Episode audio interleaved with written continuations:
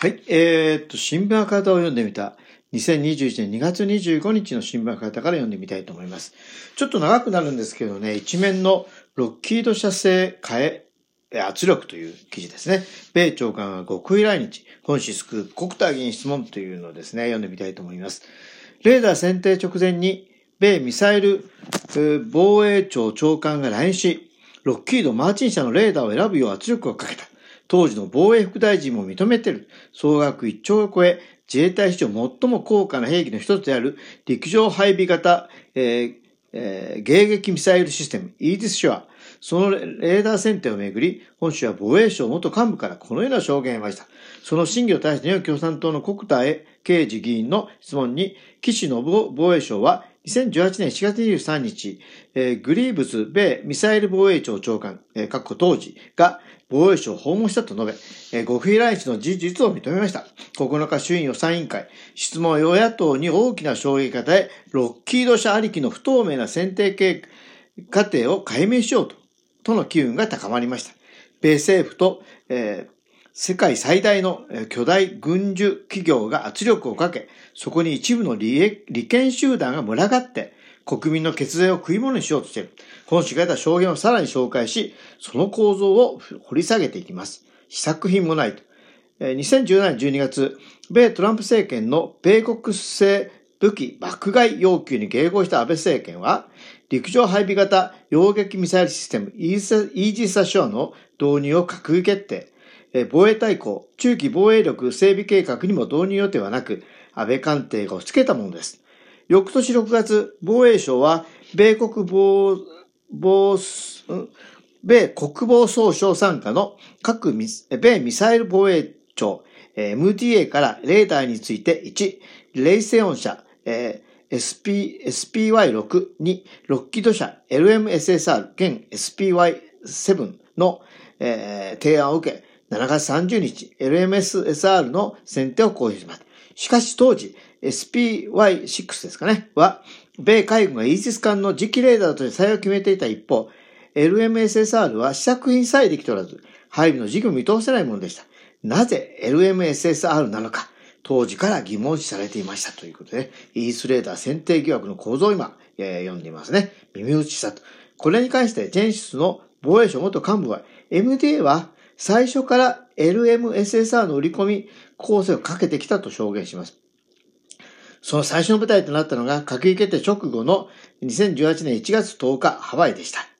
米軍のイージス・アショア試験実施の視察に訪れた小野寺、えー、防衛省当時を案内するため、わざわざワシントンが飛んできたのが、えー、グリーブス長官でした。その際、小野寺氏に SPY6 は試作品にすべき、すぎず LMSSR がベストだと耳打ちだと言います。なぜ MDA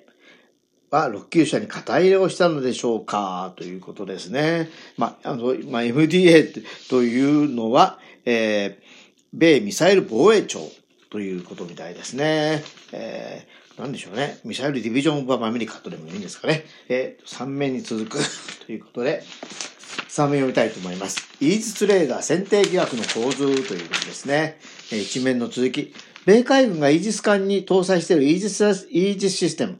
えー、これまあ別行があるんですけどね。えー、はこれまで世界最大の軍需企業、ロッキード・マーチン社が受注、日本などにも米国の武器輸出制度、優勝、米、優勝軍事援助、FMS で輸出しており、海上自衛隊、えー、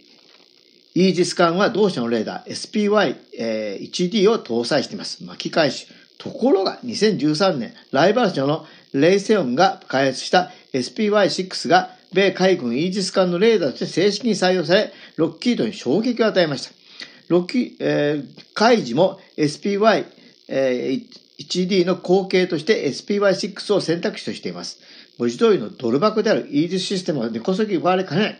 米軍需企業関係者は巻き返しを図るため、ロッキードがミサイル防衛庁 MDA に働きかけたと見ています。しかし同社の次期レーダーはまだ試作品さえできていない、カタログ段階でしかありません。週刊新潮、2020年11月19日が報じたロッキード社日本法人の内部文書によると、防衛省の正式な提案直前の2018年5月末、MDA よりレーダーレーダー性能向上要求があったとします。SPY6 の性能を知る立場にあった MDA が6級者は選定できで有利になるよう指南していた様子が伺えます。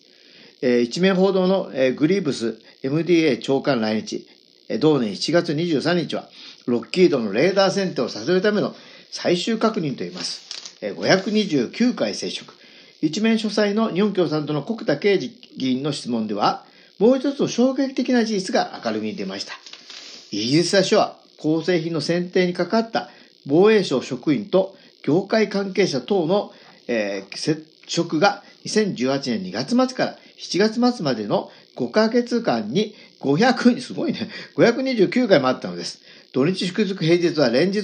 数回という異常なペースです。岸信夫国防省は接触した会社、氏名の公表は拒みましたが、防衛省はレーダー提案者は MDA とロッキードだけで、冷静は含まれていないことを認めています。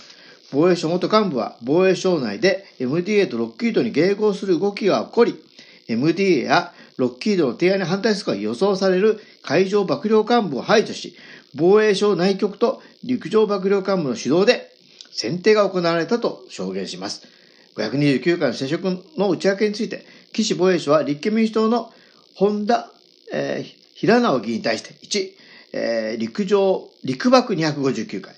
2、内局151回と、この両者で約8割を占めることを明らかにしました。えーえー、海爆は16回、10日衆議院予算委員会、政府は18年、2018年ですね、5月、陸上配備え型洋撃ミサイルシステム、イーザシアの配備先として、秋田、山口両県のえ陸自演習場とすることを決定。ところが、2019年5月に公表した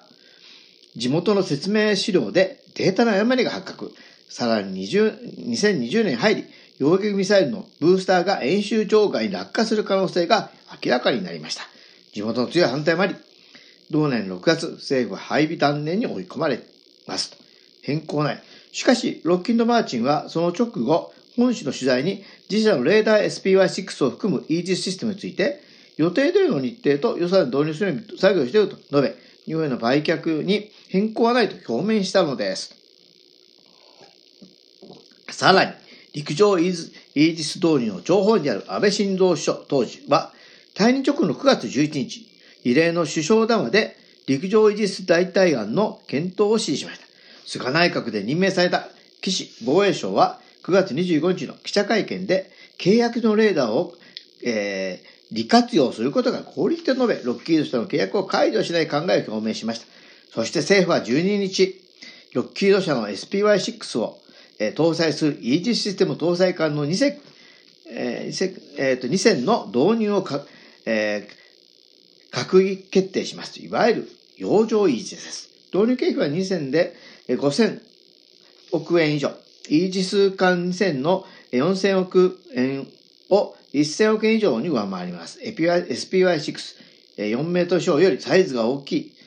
SPY7、5メートル小を搭載して船体大型化する必要があるからです。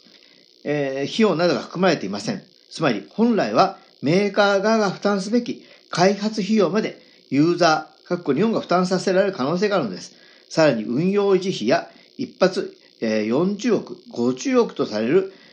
洋撃ミサイル SM6 ブロック 2A の導入経費、一戦あたり48 48発想定可能を含めれば1兆円大きく超えます。米巨大軍需企業の窮状を救うために、血税がが、えー、吸われようとしている。そうした構図が伺い上がります。